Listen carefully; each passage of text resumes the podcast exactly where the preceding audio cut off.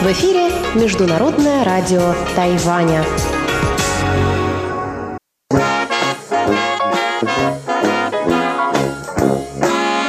Воскресное шоу с русской службой МРТ. Здравствуйте, дорогие радиослушатели! В эфире Международное радио Тайваня. Сегодня вас из тайбэйской студии приветствует ведущая Анна Бабкова, Мария Ли, Серафима и Оксана.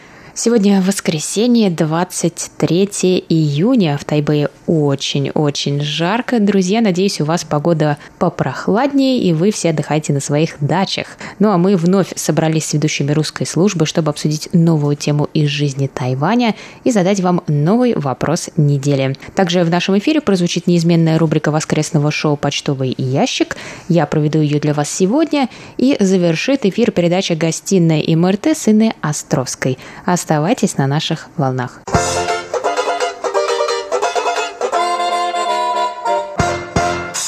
Сначала о вопросе прошлой недели. В последнем воскресном шоу мы обсуждали марши протеста в России и в Гонконге. И спросили вас, а ходите ли вы на демонстрации протеста. ВКонтакте 78% ответили, что никогда не ходят, а 22% сказали, что обязательно. В Фейсбуке ситуация немного другая. 59% поддерживают протесты, а 41% ни за что на них не ходят. Мы также получили несколько комментариев. Вот комментарий от Саши Сычева, нашего постоянного слушателя. Он пишет – на акции протеста ходить, конечно, можно, но только когда точно знаешь, ради чего их устраивают. Если они направлены на решение проблем, это одно, а коли их затевают, чтобы посеять в стране хаос, совершенно другое. Тогда надо держаться от них подальше, более того, пресекать на корню. Очень подробный ответ написал нам Сергей Рютин. Письмо свое он завершил так. Вы большие молодцы, что подняли тему. Сергей пишет. Мне посчастливилось участвовать практически во всех значимых протестах в Москве и отчасти в Питере. Кое-что отражено в моем блоге. Так что знаю, о чем пишу и говорю. Далее Сергей пространно излагает свою точку зрения на протесты Первое. Протесты в странах свободных, демократических и в странах авторитарных, потестарных с силовым управлением весьма отличаются. В странах демократических любой кластер может выразить свой протест совершенно открыто и в дальнейшем пролоббировать реальные интересы в представительных органах, которые там наличествуют. В странах авторитарных и тоталитарных протест, разумеется, обречен на поражение, ибо он там запрещен по определению потестаризма. Иногда протесты, трижды в кавычках, в таких странах проходят, но находятся под жестким контролем того же режима вплоть до прямого управления. Если протесты в кавычках отчасти разрозненные, частные, по большей части регулируемые, управляемые из-под этого контроля выходят, тогда можно говорить и писать о переменах. Но вышедший из-под контроля протест – это революция, пишет Сергей Рютин. Спасибо вам за ваше мнение. Пишет нам также Ольга Берникова. Сама история показывает, что, по крайней мере, на Тайване и в Гонконге смогли добиться перемен с помощью протеста. Вспомним движение подсолнухов. Закон об экстрадиции по итогам протеста в Гонконге таки отложен на неопределенный срок. В России люди митинговали против строительства храма в Екатеринбурге и тоже победили. Конечно, протест – это опасная задумка. Могут пострадать люди в давке или от той же полиции, но при этом успешные примеры протестных акций существуют. Я считаю, что протест – это крайняя мера, когда уже ничего не помогает, и народ не может терпеть, и только выход на улицы может продемонстрировать их отчаяние и желание что-то изменить. И уж лучше так, чем сидеть на диване и только жаловаться, что все плохо. Также нам пишет Иван Лебедев под э, анонсом нашего воскресного шоу в Фейсбуке. Я небольшой знаток общественной психологии, но само выражение общественного мнения посредством митинга или демонстрации представляется мне делом малоперспективным. Во-первых, будет применено физическое насилие, и последствия этого насилия могут сказаться на последующем развитии здоровья. Во-вторых, шансов быть услышанным в современном обществе больше у индивида, чем проявлять свою волю в коллективном мероприятии. И в-третьих, общественное мнение, как и демонстрация коллективной воли,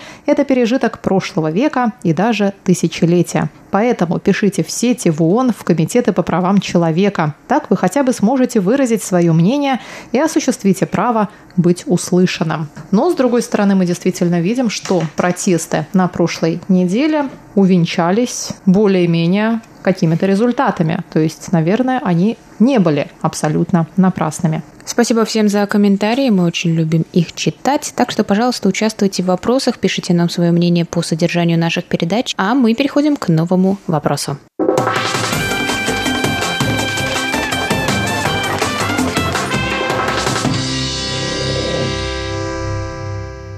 А теперь к сегодняшней теме. Лето – это прекрасная пора каникул и отпусков, но не для всех. И я сейчас говорю не о ведущих русской службы, а о выпускниках. Июнь – время экзаменов. Время поступления в университет. Не побоюсь сказать, что это поворотный момент в жизни каждого. Сегодня давайте поговорим о системах экзаменов, о процессе поступления в университет в наших странах и начнем мы с простого, с России, потому что, обещаю вам, тайваньской системе мы посвятим немного больше времени, потому что она оказалась запутанной. Но у нас в студии присутствуют стажеры, которые, надеюсь, помогут нам с вами во всем разобраться. Итак, 2009 года и по настоящий момент ЕГЭ стал единственной и единой формой для экзаменации школьников в России. ЕГЭ, он же единый госэкзамен, обязательно сдают по русскому и математике и дальше добавляют предметы на выбор, например, биологию, если вы планируете пойти в медицинский или историю, если на исторический факультет или литературу, на литературоведческий и так далее. По сумме баллов с этих предметов в ВУЗе, куда вы подали документы, из абитуриентов составит рейтинг. Кто лучше, того и бюджетное место. Бюджетные места сейчас, кстати, катастрофически сокращаются, появляется больше платных мест, но бюджет бесплатное против платного образования мы можем обсудить в другой раз, а сегодня об экзаменах. Я сдавала ЕГЭ, плюс буквально в паре вузов еще проводились свои дополнительные тесты, по времени тоже где-то в июне, но это большая редкость. Я сдавала такой тест в МГУ и в МГЛУ, который в прошлом был известен как Мориса Тореза. Баллы с этого теста тоже суммируются с ЕГЭ, и вы вместе со всеми становитесь в рейтинг. Маш, расскажи, а что было до ЕГЭ? Я, наверное, тут единственный динозавр, который сдавал, да, который учился до ЕГЭ. Я поступала в Московский государственный университет в Институт стран Азии и Африки в 1994 году. О ЕГЭ мы еще тогда не слышали. Экзамены были для всех разные, в зависимости от того, на какое направление вы идете. В Институте стран Азии и Африки было три направления. Экономическое, историческое и филологическое. Для историков и филологов экзамены были одинаковые. Для экономистов немного другие. Все писали общее сочинение. Экономисты сдавали письменно математику. Историки и филологи сдавали вместо математики устно русский и литературу. И все также сдавали иностранный язык на выбор, тот, который вы учили в школе, и историю. И кроме сочинений математики, все остальные экзамены были устные. Это было довольно сложно, и, конечно, я не могу не коснуться того, что что, во-первых, такой способ принятия экзаменов создает массу возможностей для коррупции, которыми многие пользовались. Например, очень многие попадали на экзамены к своим репетиторам. На экзаменах устных всегда присутствует какой-то субъективный фактор. Я, например, до сих пор считаю чудом, что я сдала историю. Я думаю, что я просто как-то тронула сердце экзаменатора своим несчастным видом. Я уверен, он меня просто пожалел. И это был последний экзамен. Он посмотрел на результаты моих предыдущих экзаменов. Я бы на его месте совершенно легко бы меня завалила. И причем он многих до меня завалил. Он, мне он помог, и я по гроб жизни буду ему за это благодарна. Но это не имеет никакого отношения к объективной оценке экзаменующихся. Мы всегда говорили, что экзамен – это на 50% лотерея. Тебе может попасться билет, который ты знаешь лучше или хуже, ты можешь плохо выспаться, ты можешь э, там вдруг неожиданно что-то войти в какой-то ступор и как-то забыть все на время. Поэтому возможно, что ЕГЭ все же более объективно оценивает знания студентов, потому что там уж ну ты никак, наверное, все-таки не смухлюешь. Хотя тоже, конечно, присутствует фактор лотереи. По теории вероятности ты будешь там отмечать какие-то от балды, как мы говорим, галочки ставить, и вполне возможно, что тебе повезет, и ты случайно попадешь на какой-то там правильный вопрос. Но там, насколько я знаю, помимо галочек, помимо выбора АБЦД есть еще и масса вопросов, где нужно вписывать там что-то, варианты или писать какие-то вещи. Про это я не знаю ничего. Но да, таким образом вот мы поступали, поступили, уже окончили, и всегда мы сдавали эти устные экзамены, и никогда это не была тестовая система оценок. С нею я в жизни, по-моему, больше и не сталкивалась. Насколько ЕГЭ не было бы полностью противоположной системы вот такого личного да, экзамена, порой даже устного, у ЕГЭ все равно остается наша любимая проблема, когда правила проведения экзамена соблюдаются очень хорошо, исключительно в центре. По крайней мере, так было в мой год. Я сейчас говорю только о своем потоке экзаменующихся абитуриентов того года. Нередко бывало, что была утечка информации, появлялись ответы на экзамен за несколько часов до него, поэтому школы, поскольку для школы очень важен ее статус, который зависит от того, сколько выпускников этой школы получили высокий балл ЕГЭ. Соответственно, школа старается помочь ученикам смухлевать очень часто или помочь, ну, как-то еще. А, не прямо обманом, но все же. Поэтому, если у кого-то появляются результаты, иногда они действительно просто их а, выдают школьникам, либо это рассказ, например, моей а, близкой подруги из университета. Она говорит, что в ее школе, которая находится не в Москве, преподаватели ходили между партами и показывали пальцем на правильные ответы на листочке, что было абсолютно невообразимо в Москве. Я сдавала в школе на Арбате, к нам были представлены охранники. Когда ты даже идешь в туалет, за тобой обязательно следует человек, лучше два. Естественно, нет возможности списать, что-то узнать, пока ты в классе, и вот, как вы видите, даже в туалете. Поэтому, опять же, система довольно непростая. Сима, Сколько экзаменов вы сдаете на Тайване перед поступлением в университет? Вот в России мы разобрались. Смотря на какое направление ты идешь, ты просто сдаешь ЕГЭ, и по его результатам ты встаешь в рейтинг. На Тайване, насколько я знаю, несколько систем, по которым можно пробраться в ВУЗ. Что это за системы? На Тайване у нас есть два вступительных экзамена. Первые проходят зимой в конце января или в начале февраля, обычно перед китайским Новым годом. А второй это уже в июле то есть уже после учебы. А первый экзамен это более простой, но нам было нужно сдавать 5 общих предметов. Но в июне это более сложный, но можно выбрать разный уровень предметов и разные предметы. То есть куда ты хочешь поступить, там уже написано, что какие предметы нужны и просто выбрать такие, которые нужны. После экзаменов у нас есть три разные направления, чтобы поступить в университет. Первое это после первого экзамена обычно там проходит, ну, типа как конкурс э, в школе, и школьники по очереди выбирают университет, в который они хотят поступить. Но им нужно рассматривать их оценки первого экзамена и еще их оценки в школе. Эта система именно для тех школьников, которые учатся не в городе, а не в горах или в других районах. Они не могут получить хороший балл баллы на экзамене, но, может быть, в своей школе они хорошо учатся.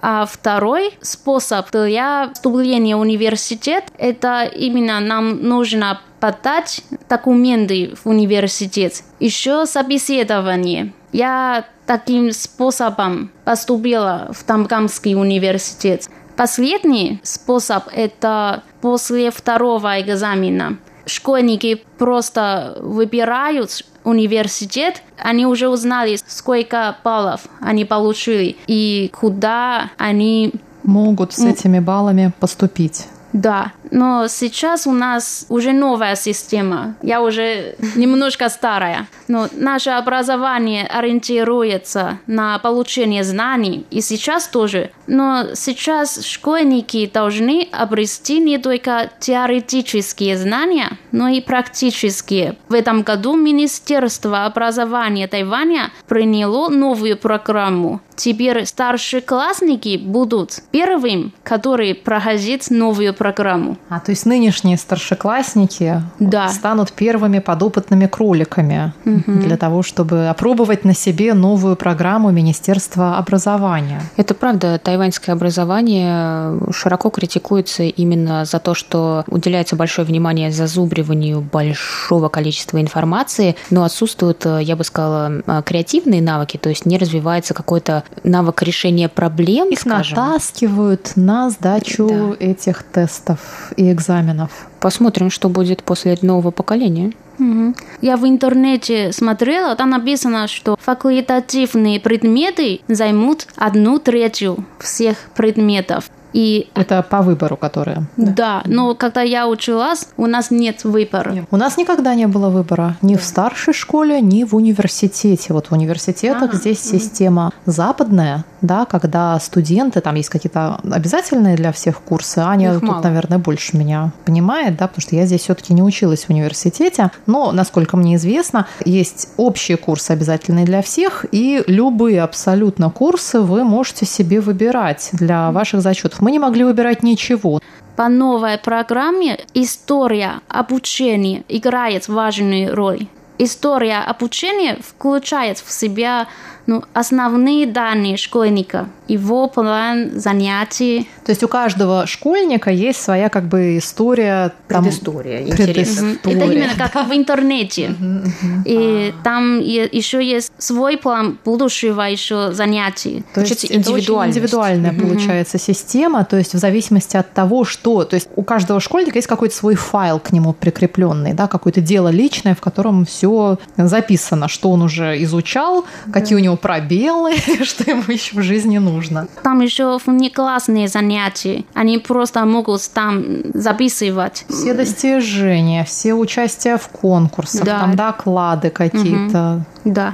И это единая система для всех школьников. Им больше не нужно готовить документов для поступления в университет. Ну, звучит очень круто, Да. я бы сказала, И там если действительно еще- это удастся воплотить, да, Сима? Там еще они сказали, что пропорция оценок уменьшается, а история обучения Понятно. Это то, что э, они получают за экзамены, да, то есть балл за экзамены будет компенсироваться баллом, э, который они получают вот за свой этот файл. То есть э, там какая-то должна быть пропорция этих оценок, что столько-то процентов должен быть этот балл, а столько-то вот этот средний балл.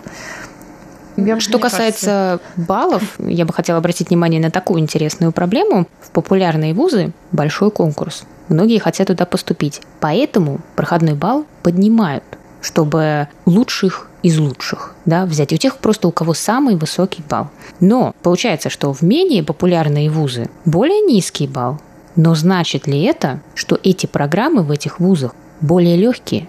Например, на Тайване на лингвистику довольно невысокий балл.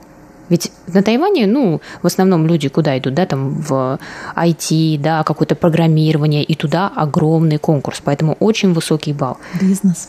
Да. А в других университетах на, например, лингвистические направления конкурс меньше и балл ниже. Но значит ли это, что лингвистика легкое занятие? Например, тот же Хотели русский. вас спросить про русский язык. Вы выбирали, то есть вы хотели именно на русский язык пойти, когда вы поступали? Э, Сначала я хочу изучать язык Европы, а не русский. Да. Европейский. Европейские языки. Да. Какой ты хотела? Французский или испанский. Оксана поступила в один из ведущих вузов страны. Это Государственный политический университет Дженджи. Туда поступить сложно. Но на французский или испанский язык конкурс, конечно, больше, чем на русский язык. И Да. те, кто не поступил на французский и испанский, вынуждены идти и изучать русский. И вот здесь, мне кажется, порочность этой системы полностью выражена вот в том, что русский язык для изучения гораздо сложнее, чем тот же французский и тем более испанский. Для изучения русского языка нужно приложить столько сил, то, ну, получается, студенты не мотивированы к этому. То есть это не те люди идут изучать русский язык, которые с самого начала, как наш Леня, Леня, хотели изучать русский язык, да, они хотели изучать что-то совсем другое, им приходится изучать русский. Мотивация у студента таким образом неизбежно падает. Не хочу ничего сказать про наших прекрасных стажеров, которые все равно делают большие успехи в изучении русского языка. Сима, а ты хотела на русский язык? Я когда в школе уже решила, что только хочу изучать русский. Это сердце мое растаяло просто на этом в этот момент. Сима молодец. Ну, посмотрите, каких больших успехов достигла наша Сима. И наш наш Леня, его сегодня с нами нет, но мы помним, что он вообще-то поступал сначала в другой вуз и на совсем на другую специальность, а потом решил, что нет, жизнь он свою хочет связать с русским языком и по собственной воле перевелся в Тамканский университет на факультет русского языка. Оксана, а ты не жалеешь, что тебе пришлось изучать именно русский язык вместо испанского? Сначала я очень грустный, потому что все говорят, что русский язык – это самый трудный язык из всех. Всех европейских, наверное. Да, и... Нет, просто всех, всех можно. Да, и я думаю, что э, для меня изучение языка – это э, способ знать другую страну. Поэтому я сейчас рад, что могу лучше узнать русскую культуру. Ну вот и получается такой итог, что проходной балл не отражает сложность специальности. А казалось бы, должен. А что думают наши слушатели? Что лучше, ЕГЭ или старая система? Присылайте свои ответы нам на почтовый ящик МРТ по адресу russ.rti.org.tw. И мы их прочитаем в следующем воскресном шоу, а также голосуйте в наших опросах в социальных сетях ВКонтакте и Facebook. И там вы тоже можете оставлять комментарии под постом с анонсом этого выпуска. А также слушайте прошлые выпуски воскресного шоу на нашем сайте ru.rti.org.tw. На этом воскресное шоу с русской службой международного радио Тайваня подошло к концу. С вами были ведущие Анна Бабкова, Мария Ли, Серафима и Оксана. Спасибо, что оставались с нами. До новых встреч на волнах МРТ. Пока!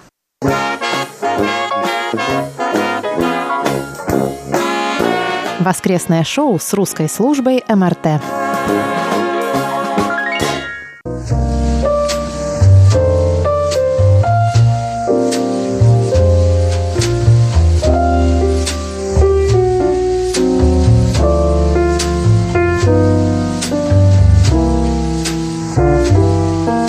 Вы продолжаете слушать воскресное шоу на волнах Международного радио Тайваня, и мы открываем наш почтовый ящик. У микрофона Анна Бабкова. По традиции я зачитаю имена слушателей, которые написали нам на прошедшей неделе.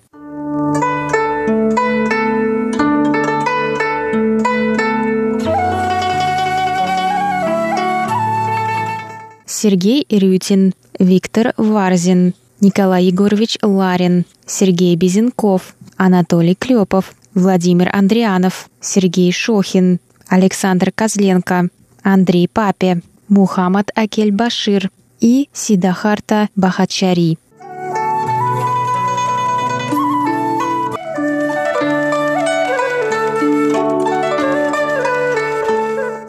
Теперь давайте перейдем к обзору рапортов и узнаем, как нас было слышно на первой частоте 5900 кГц, которой вы можете подключиться с 17 до 17.30 UTC. Николай Егорович Ларин слушал частоту 5900 кГц с 12 по 15 июня – Прием 12, 13 и 15 июня был удовлетворительным. По шкале СИМПО Николай Егорович поставил такие оценки 3,5, 3-3-3. 14 июня прием, пишет Николай Егорович, был на удивление хорошим. По шкале Симпа на 4-5-4-5-5. Он также в своем письме поблагодарил Марию Ли за подробный и объемный репортаж о конкурсе русской поэзии. Виктор Варзин из Ленинградской области слушал частоту 5900 кГц 6 июня и отметил, что пленку запустили на 2 минуты позже. Анатолий Клепов из Москвы слушал нашу частоту 5900 кГц 15 июня и поставил такие оценки по шкале СИНПО 45544. Сергей Безенков из Челябинской области слушал нашу частоту 5900 кГц 17 июня. Сергей отмечает, что сигнал отсутствовал.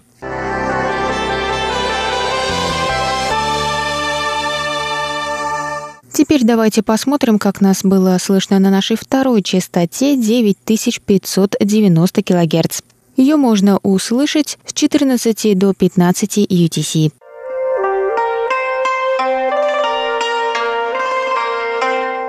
Андрей Папи из Томска слушал нас на частоте 9590 кГц 8 июня. Он поставил такую оценку по шкале СИНПО 35343. Сергей Шохин из Московской области слушал нас 9 июня на частоте 9590 кГц и поставил оценку 45433. Виктор Варзин из Ленинградской области слушал нас на частоте 9590 кГц 8 июня на природе. Он отмечает, что сила сигнала была средней, слабые шумы и небольшие замирания – Общая оценка приема удовлетворительная, речь распознаваема. Он поставил такую оценку по шкале СИНПО 3-5-4-4-3.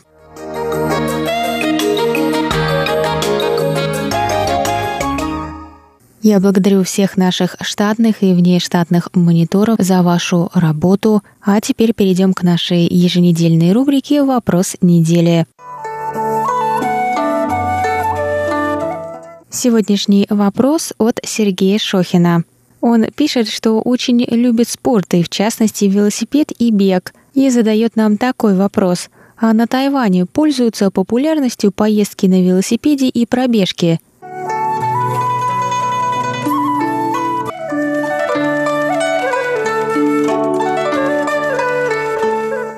Да, несмотря на жаркую погоду, тайваньцы любят кататься на велосипеде. Главное, что в Тайбэе, несмотря на нехватку места, где-то узкие тротуары и дороги, вплотную к ним прилегающие дома, тем не менее, в Тайбэе есть большое количество велодорожек, и можно проехать через весь город на велосипеде по выделенной дорожке, практически ни разу не выехав на проезжую часть. Одни из самых популярных отрезков это с юга Тайбэя, района Синьцзянь, до северо-запада города в районе Даньшуй. Такая поездка займет несколько часов, мне кажется, два или, может быть, даже три. Часть пути можно проехать вдоль реки Даньшуй, которая проходит через Тайбэй, Самый живописный отрезок – это от станции метро Гуаньду и дальше до конечной красной ветки метро станции Даньшуй.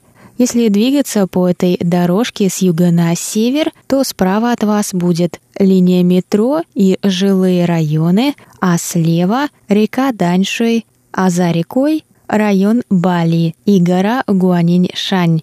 Я не раз ездила по этому пути и могу сказать, что пейзаж абсолютно удивительный. Я всегда советую всем, кто посещает Тайбэй, обязательно прокатиться именно по этому отрезку. Но, конечно, нужно смотреть за прогнозом погоды, потому что в дождь или в жару, наверное, никакой пейзаж не сможет вас обрадовать.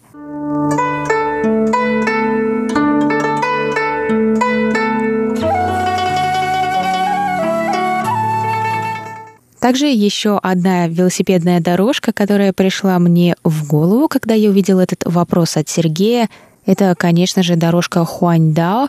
Это велосипедный путь, название которого так и переводится с китайского «вокруг острова».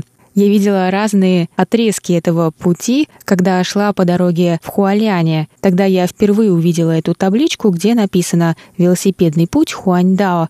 И именно поэтому я узнала, что такая дорожка существует. Тайвань все-таки довольно небольшой остров, и его можно объехать вокруг. Это, конечно, путь не одного дня и даже не двух, а нескольких. но это абсолютно реально. Многие ездят на машине или на мотоцикле или скутере, а кто-то предпочитает попробовать на велосипеде – так что я думаю, что для тех, кто увлекается велоспортом, эта дорожка покажется самой интересной, потому что пока вы едете, вы действительно сможете увидеть все уголки острова Тайвань, начиная с Тайбэя, дальше на юг через Синджу, Тайджун, дальше в старую столицу Тайнань и в Гаусюн на юге, и потом обязательно заглянув на самую южную точку острова в парке Кэндин, и дальше едете по восточному побережью через Тайдун, Хуалянь и Лань и возвращаетесь в Тайбэй. Спасибо большое Сергею за вопрос. Пожалуйста, участвуйте в нашей рубрике. Присылайте ваши вопросы на нашу электронную почту russsobaka.rti.org.tw. На интересные вопросы мы будем отвечать в эфире и дарить сувениры от нашей радиостанции. А на этом я закрываю почтовый ящик. Всем спасибо, что оставались с нами. Далее рубрика Инна Островской «Гостиная МРТ». А я с вами прощаюсь. Пока-пока. Дорогие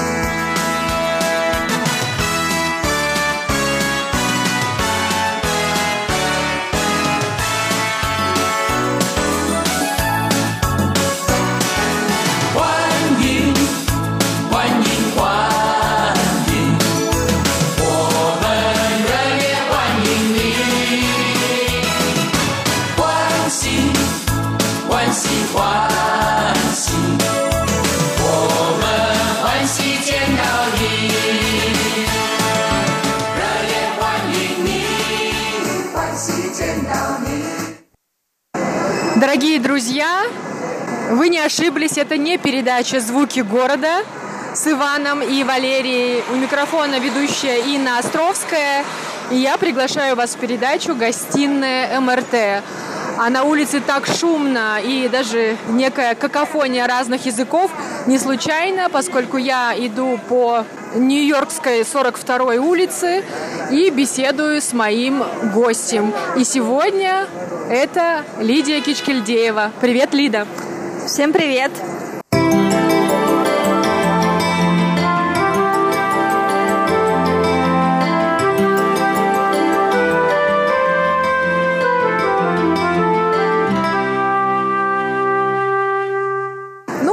Решила начать наш диалог здесь, прямо во время прогулки. А давай расскажем нашим слушателям о том, что ты жила много лет на Тайване, училась там с недавних времен, ты работаешь в Сингапуре, и судьба тебя привела в Нью-Йорк, где мы можем поговорить и про прекрасный остров, и про твое место новое и работы и жизни. Ну, даже, может быть, попытаемся сравнить Восток и Запад. Все верно. Я прожила на Тайване три года, учила там китайский язык и закончила магистратуру. И покинула чудесный остров в 2011 году, променяв его на родину, Москву. Прожила там порядка семи лет, 7-8 лет, и уже вот больше года живу опять в Азии. Меня все еще тянуло в азиатскую сторону света. И не случайно это был именно Сингапур, потому что мне всегда казалось, что это некий микс Востока и Запада. Это бывшая колония Британской империи, но в основная часть населения это потомки именно китайцев материковых. Ханьцы. Ханьцы, да, все верно. Поэтому э, китайский язык там официальный и английский. Мне всегда хотелось именно применить оба языка в таком вот необычном месте, что, собственно, и случилось более года назад. Здорово, что наши радиослушатели сейчас могут узнать от человека, который имеет опыт э, проживания и на Тайване, и в Сингапуре. Сравнить, казалось бы, две одинаковые страны, два одинаковых места, поскольку оба места являются теми а, азиатскими тиграми, да, и в плане технологий, и на международной арене они известны именно своими достижениями в бизнес-сфере, в банковской сфере. Ну вот расскажи, в чем основные сходства и различия между Тайванем и Сингапуром? А, ну, все верно. И Тайвань, и Сингапур э, начали свое активное экономическое развитие, насколько я помню, в 70-х и 80-х годах. И база у них была примерно одна. Это именно заводы, производственные какие-то мощности. И за счет этого обе страны вышли на передовую арену азиатской экономики. Однако Сингапур все-таки несколько, несколько другая, скажем так, страна. Это город, во-первых, это город-государство, очень ограниченная территория, ресурсов никаких нет практически. В сравнении с Тайванем, где есть и агрокультура, и фармацевтические какие-то компании, и производственные мощности гораздо крупнее. Поэтому Сингапуру нужно было менять как бы свой вектор э, развития, и поэтому это стал неким финансовым таким центром азиатским с фондовой биржей и с большими инвестбанками, которые правительство Сингапура привлекало вот на протяжении порядка, наверное, 20 лет, создавая комфортные условия для ведения бизнеса международного. Вот. И вторая составляющая, которая, наверное, поменьше. Ну, я в цифры не буду вдаваться, потому что я не готовилась. Но Сингапур это порт огромный, и поэтому в одно время это был самый крупный порт в мире по проходимости. А, что, по-моему, не скажешь про Тайпей, про тайваньские порты. Но вот я не буду обманывать, не сравнивала цифры, но, насколько я знаю, это, это именно так. Поэтому э, я думаю, что все-таки Сингапур более быстрый по своему и по темпам своего развития, по изменениям, которые происходят именно с экономической точки зрения да, в стране, с, с курсом и с фокусом э, экономики этой страны, когда как Тайвань, он несколько стагнирует, как мы знаем, по э, своим показателям экономическим, и это связано в первую очередь конкуренцией с Китаем, вернее, как, конкуренцию, которую они проиграли, в общем-то. То есть ты считаешь, что, что там... Тайвань уже проиграл? Ну, к сожалению... Цифры говорят об этом. С точки зрения, конечно, с точки зрения экономических показателей, естественно, но есть э, огромный потенциал все еще в Тайване, и курс, по идее, должен был все-таки поменяться еще 10-15 лет назад, когда я училась еще.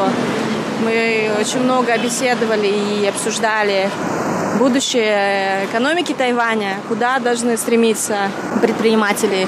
Но все-таки вот в технологическом плане Тайвань давно уже уступил Корее в начале, а теперь и Китай.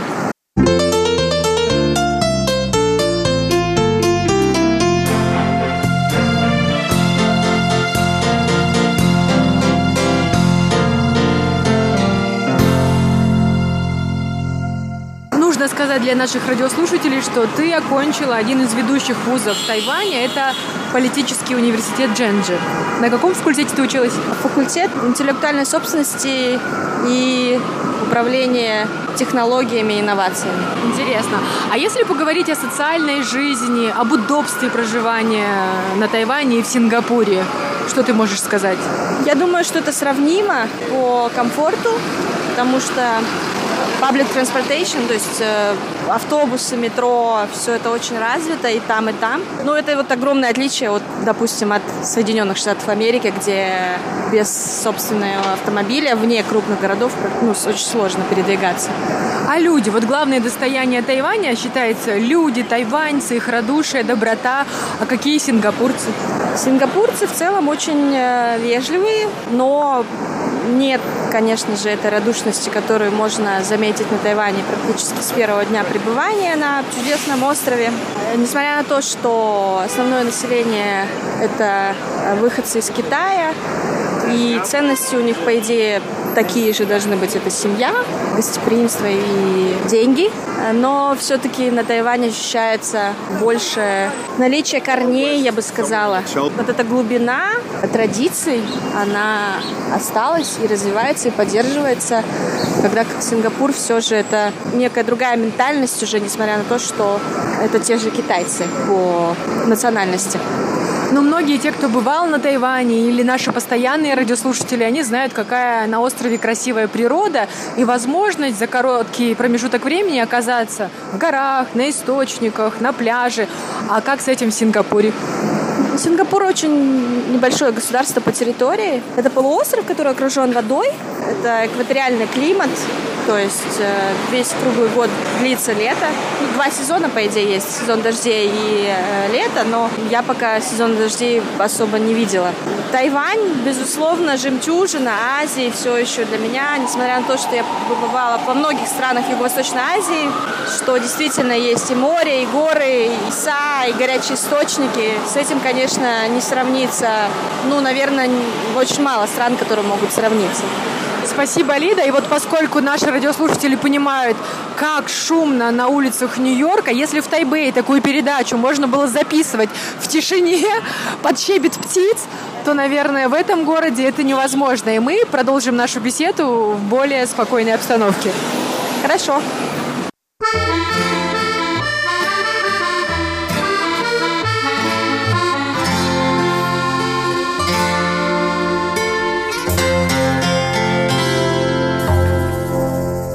Лида, продолжая нашу беседу о Тайване, о Сингапуре, и я спрошу о впечатлениях о Нью-Йорке, мы сравним э, Восток и Запад. А расскажи, пожалуйста, кто живет в Сингапуре, кроме, вот как ты уже назвала, ханьцев, выходцев из Китая? Так как Сингапур граничит с Малайзией, и вообще это была часть Малайзии, то порядка 15%, насколько, если мне не изменяет память, живут малайцы, и порядка 4% э, составляют выходцы из Индии, из э, провинции Тамил, по-моему, ну, по крайней мере, они говорят на этом языке, на этом диалекте. И где-то 1% э, населения составляют все остальные народности, в том числе экспаты, кто приезжает в Сингапур по работе. А из каких стран приезжают менеджеры, может быть, преподаватели? Кто есть вот в твоем ближайшем окружении? Очень много из Великобритании, из Соединенных Штатов Америки, Австралия, Новая Зеландия, потому что ближе а, географически. Очень много французов, русских тоже немало э, и русскоговорящих из Румынии, даже из Греции, э, Польши, Чехии, то есть э, такой очень большой микс.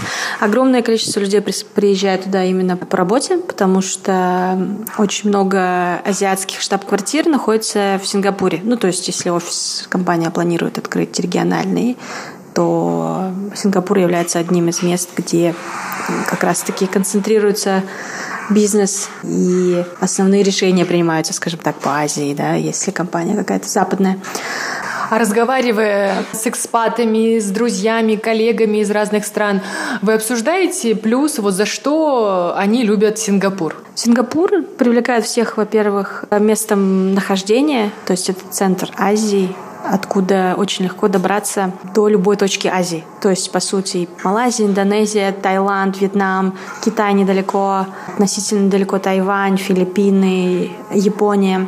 В целом очень удобное авиасообщение, то есть э, они изначально планировали э, сделать Сингапур и его аэропорт как именно такой хаб и порт э, региональный, ну, собственно, с этим все связано, да, поэтому и сообщения очень-очень удобные авиасообщения. Это удобство, это безопасность, это самая одна из самых безопасных стран в мире, то есть практически нулевая преступность.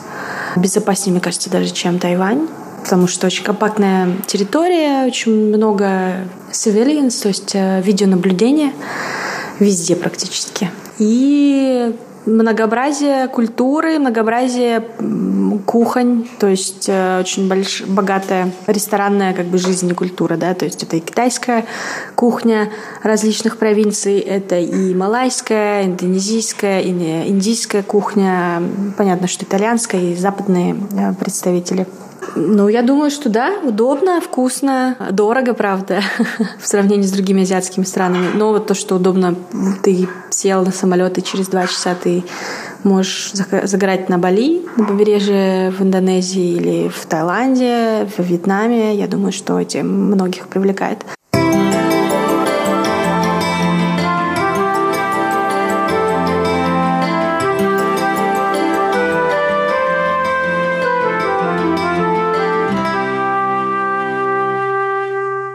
Ну вот ты сказала, что ты обучалась и жила на Тайване три года. А вот известно, что как-то Тайвань очаровывает, и многие уезжают, все равно скучают, хотят вернуться.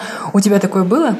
Ну, периодически, конечно, я вспоминаю Тайвань с приятной ностальгии, и иногда хочется, конечно, вернуться как турист, потому что и на Тайване очень вкусно, и еда натуральная получается, что очень много все именно выращено на Тайване, насколько мне известно. Но это сразу чувствуется, конечно, в качестве да, продуктов, вот, в добродушии людей. Но ни для кого не секрет, что Китай как бы опережает, да, и дает больше возможностей для карьерного роста, для личностного роста в том числе, для финансового роста. Гораздо больше условий дает Китай или какие-то другие страны, которые сейчас развиваются. И это Индонезия, Малайзия, которые все, ну, по темпам развития опережают все еще, да, показывают позитивный рост. И Вьетнам, и где больше движухи, а на Тайване все довольно как бы традиционно и не меняются одни и те же тот же ассортимент практически в магазинах, те же рестораны, которые стоят на том же месте в течение 20 лет или там 30-50 лет, которые предлагают один, одно и то же меню, да, что-то есть новое, открываются новые ветки метро, приезжает больше туристов, я, я думаю, надеюсь, да, и я даже, когда общаюсь с коллегами, кто-то из них ездил на Тайвань, из моих приятелей, как туристы, и вот они тоже рассматривают Тайвань как место, где можно вкусно поесть. Э, но вот природные какие-то вещи, я думаю, что все-таки мало уделяется, я думаю, фокуса в продвижении имидж Тайваня как место не только, где можно поесть, но еще сходить в горы, в хай, на, хайкингом позаниматься, серфингом, дайвингом. Есть, по-моему, шикарные места для дайвинга. То есть все это требует, я думаю, инвестиций и создания определенного образа Тайваня. И это нужно действительно развивать, потому что даже когда мы учились на Тайване, у нас была тоже идея развивать это направление.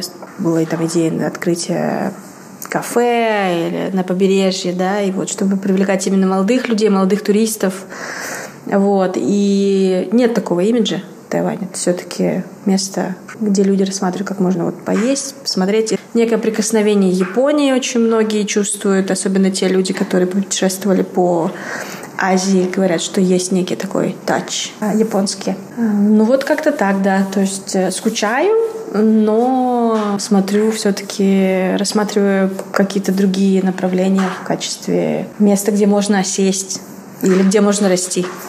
Я понимаю, о чем ты говоришь, и за кадром мы уже обсуждали и сравнивали, что Тайвань — это такая хорошая, спокойная гавань, может быть, стабильная, может быть, для кого-то это есть тот самый баланс между возможностью отдыхать, близостью к природе, и при этом все-таки Тайбэй и многие другие города современные, развитые, с прекрасным сервисом и транспортной системой, да какая-то такая золотая середина, но выезжая за пределы Тайваня, понимаешь, что мир, он большой, он очень конкурентный, иногда он э, жестокий и не такой ванильный, каким мы его видим, проживая долго на Тайване.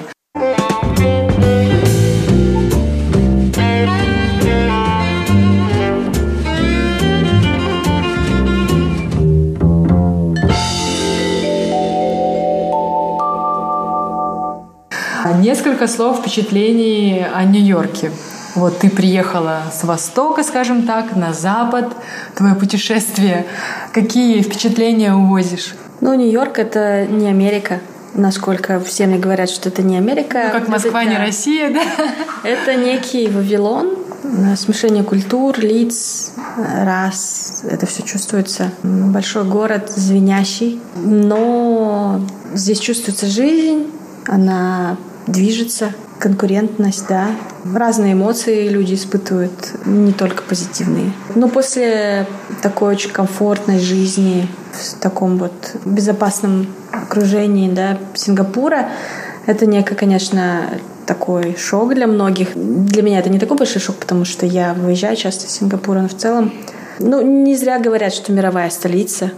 Я думаю, что не зря. И это я могу подтвердить к собственного опыта, естественно, что у каждого свой опыт. Очень надеюсь вернуться и, да, прожить здесь, может быть, даже какое-то время поближе познакомиться с жителями и с жизнью города.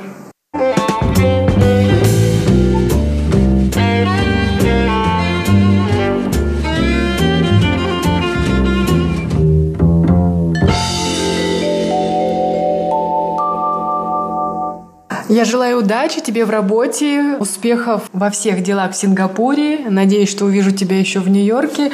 И еще раз спасибо за интервью. Спасибо большое, Инна. И спасибо большое, э, радиослушатели. Надеюсь, вам было интересно. И приезжайте на Тайвань, и в Сингапур, и в Нью-Йорк, и в Москву.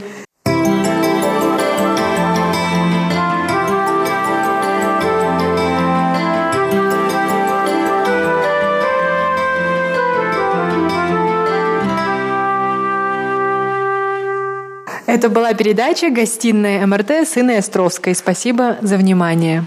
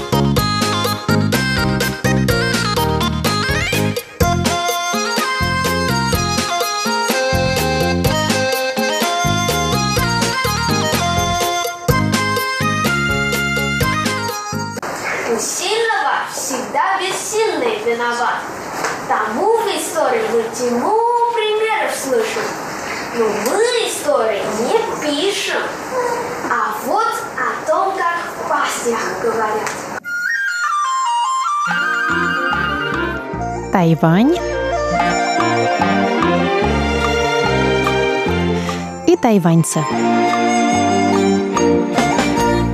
У микрофона Мария Ли. Здравствуйте, дорогие друзья! Мы вновь отправляемся в Русский центр Государственного университета Дженджи, где 11 мая прошел конкурс чтецов русской поэзии. В прошлый раз мы с вами послушали, как студенты факультета славистики университета Дженджи читали стихи великих русских поэтов. Восторг промок, и вишь, и внемли, исполнись волею моей, и, обходя моря и земли, глаголом жги сердца людей. А во второй части конкурса меня ожидал настоящий сюрприз. Подробнее Лев Джан, руководитель русского центра. С прошлого года мы решили э, провести в рамках конкурса часов русской поэзии для студентов, которые изучают русский язык, и конкурс юных часов русской поэзии. Потому что родители детей думают, что это очень сильный мотив для детей. С помощью этого конкурса они будут с удовольствием изучать свой родной язык. Да, поэтому мы решили организовать и конкурс юных часов русской поэзии. В прошлом году дети рассказывали стихотворения русских поэтов, а в этом году в честь юбилея великого русского баснописца Ивана Крылова дети расскажут его великолепные басни и еще прочитают свои сочинения на тему «Моя любимая басня Крылова». Они написали карандашом или ручкой. То есть это еще и был конкурс сочинений к тому же? Да, совершенно верно, да. И, конечно, я бы сказал, это не конкурс, это какой-то, да, это праздник, правильно, праздник для не только детей, но и родителей и всех наших студентов и гостей. Но при этом есть жюри. Есть жюри, конечно, да. И поскольку дети еще маленькие, и мы решили не ставить оценку, а написать полезные советы, хорошие слова и отзывы о выступлениях. Что волки жаждет, сладкие знает. Волк еший никогда костей не разбирает. Зато на одного из них пришла беда. Перед началом конкурса я была очень рада встретиться с нашей старой знакомой Юлией Старченко. Юля не только занимается развитием синхронного плавания на Тайване, но и руководит русским центром «Матрешка» в городе Тайджуня. А еще воспитывает дочку Афину, которая тоже приняла участие в конкурсе. Юля, в Тайджуне работает детский центр «Матрешка», и ты мне только что рассказала, что вы там разучивали с детьми басни Крылова.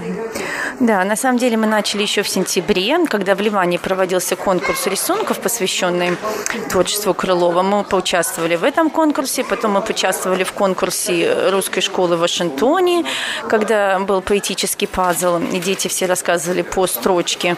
То есть мы прекрасно провели полгода, читая басни, обсуждая их. Очень многого дети мне рассказали о том, как они понимают басни, о том, как они это видят. У них небольшой словарный запас, но они очень хорошо объяснили, почему, например, стрекоза не получила дом, и почему такой большой слон совершенно не обращал внимания на маленькую собачку. У нас были прекрасные полгода, и не все басни мы прошли. Мы будем продолжать их читать и ждать, что нам Институт Пушкина скажет на следующий год. А при чем тут Институт Пушкина? Обычно мы в центре стараемся прислушиваться к рекомендациям, то есть каждый год они выбирают год какого-то писателя э, российского, и мы стараемся это сделать как основу наших уроков тематических. У тебя дочка растет в билингвистической семье, и она сегодня тоже будет принимать участие в конкурсе. И что вы решили с ней выучить? Это Афинин третий конкурс. Первый год она была сам себе конкурс, одна выступала. Второй год было больше детей. И сегодня я вижу прекрасное собрание очень многих коллективов, очень много людей приехало со всего острова. Меня это очень радует. С дочкой мы решили, что мы будем праздновать успех других детей сегодня, потому что будет очень много детей хорошо. Это критичная мама. Нет, я просто учу ее радоваться успехам других. И я понимаю, что есть дети с очень хорошим русским языком, есть дети, как Афина, с хорошими семенами любви к русскому языку в сердце. Да, и мы, мы празднуем день радости. Какую басню вы выбрали? Две собаки мы будем рассказывать. Почему ее? У нас была собака, для нас много значит дружба. Каждая басня хороша по-своему. Я думаю, что любая басня пришлась бы нам по вкусу. На кухне под окном на солнышке полкан и бабус грели. Так рассуждал они кустились вдвоем. Перед юными участниками и их родителями выступил заместитель главы представительства в Тайбэе Московско-Тайбэйской координационной комиссии по экономическому и культурному сотрудничеству Владимир Юрьевич Коновалов. Здравствуйте, уважаемые друзья! С большой радостью участвую в сегодняшнем мероприятии. Прекрасно, что басни Крылова а, сегодня будут озвучены ребятами и любителями русского языка, и детьми. Басни Крылова – это дело очень серьезное. Недаром э, регулярно на экзаменах в театральные вузы студенты учат, читают басни и так далее. Но э, сегодня у нас другая еще замечательная дата есть. Сегодня именно день рождения художника Сальвадора Дали. Поэтому давайте Э, сделаем такой микс, и пусть пройдет весело наш сегодняшний конкурс. Спасибо. Конкурс действительно прошел весело и очень душевно. Давайте послушаем фрагменты басен Крылова в исполнении юных участников из русскоговорящих и смешанных семей на Тайване.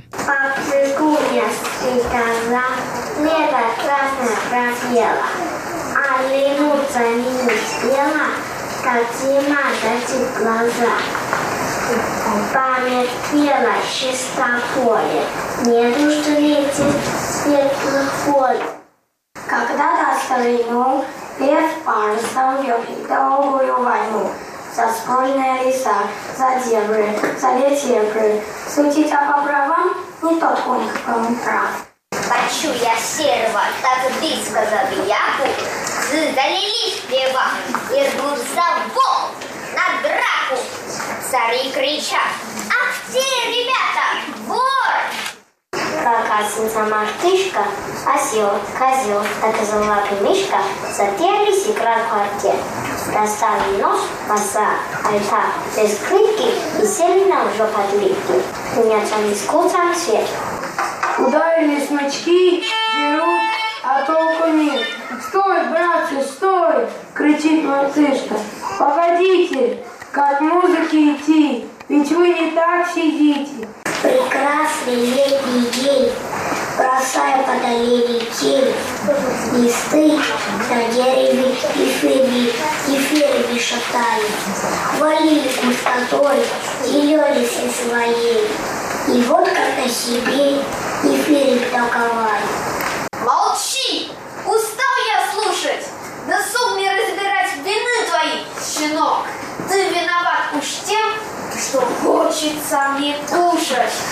Сказал, и в темный лес ягненка поволок. А завершить сегодняшний праздник русской поэзии басен Крылова мне хотелось бы словами Татьяны Евгеньевны Найденой, преподавателя русского языка Тамканского университета, которая была в составе жюри конкурса. Меня просто с языка сняли, потому что я как раз хотела сказать, что для конкурсантов, конечно, это долгий период подготовки, это волнение, это переживание. И родителей, и детей, но для нас это ведь настоящий праздник, потому что и мысли, и чувства, и литература, и театр, и вот все-все-все-все-все виды искусства в гости к нам. И огромное спасибо всем организаторам и родителям, и Центру русского языка, и фонду «Матрешка», и вот всем любителям русской литературы и поэзии, которые, может быть, и не физически, но морально поддерживали, всем огромное-огромное спасибо за этот праздник русской поэзии на тайваньской земле. Это была рубрика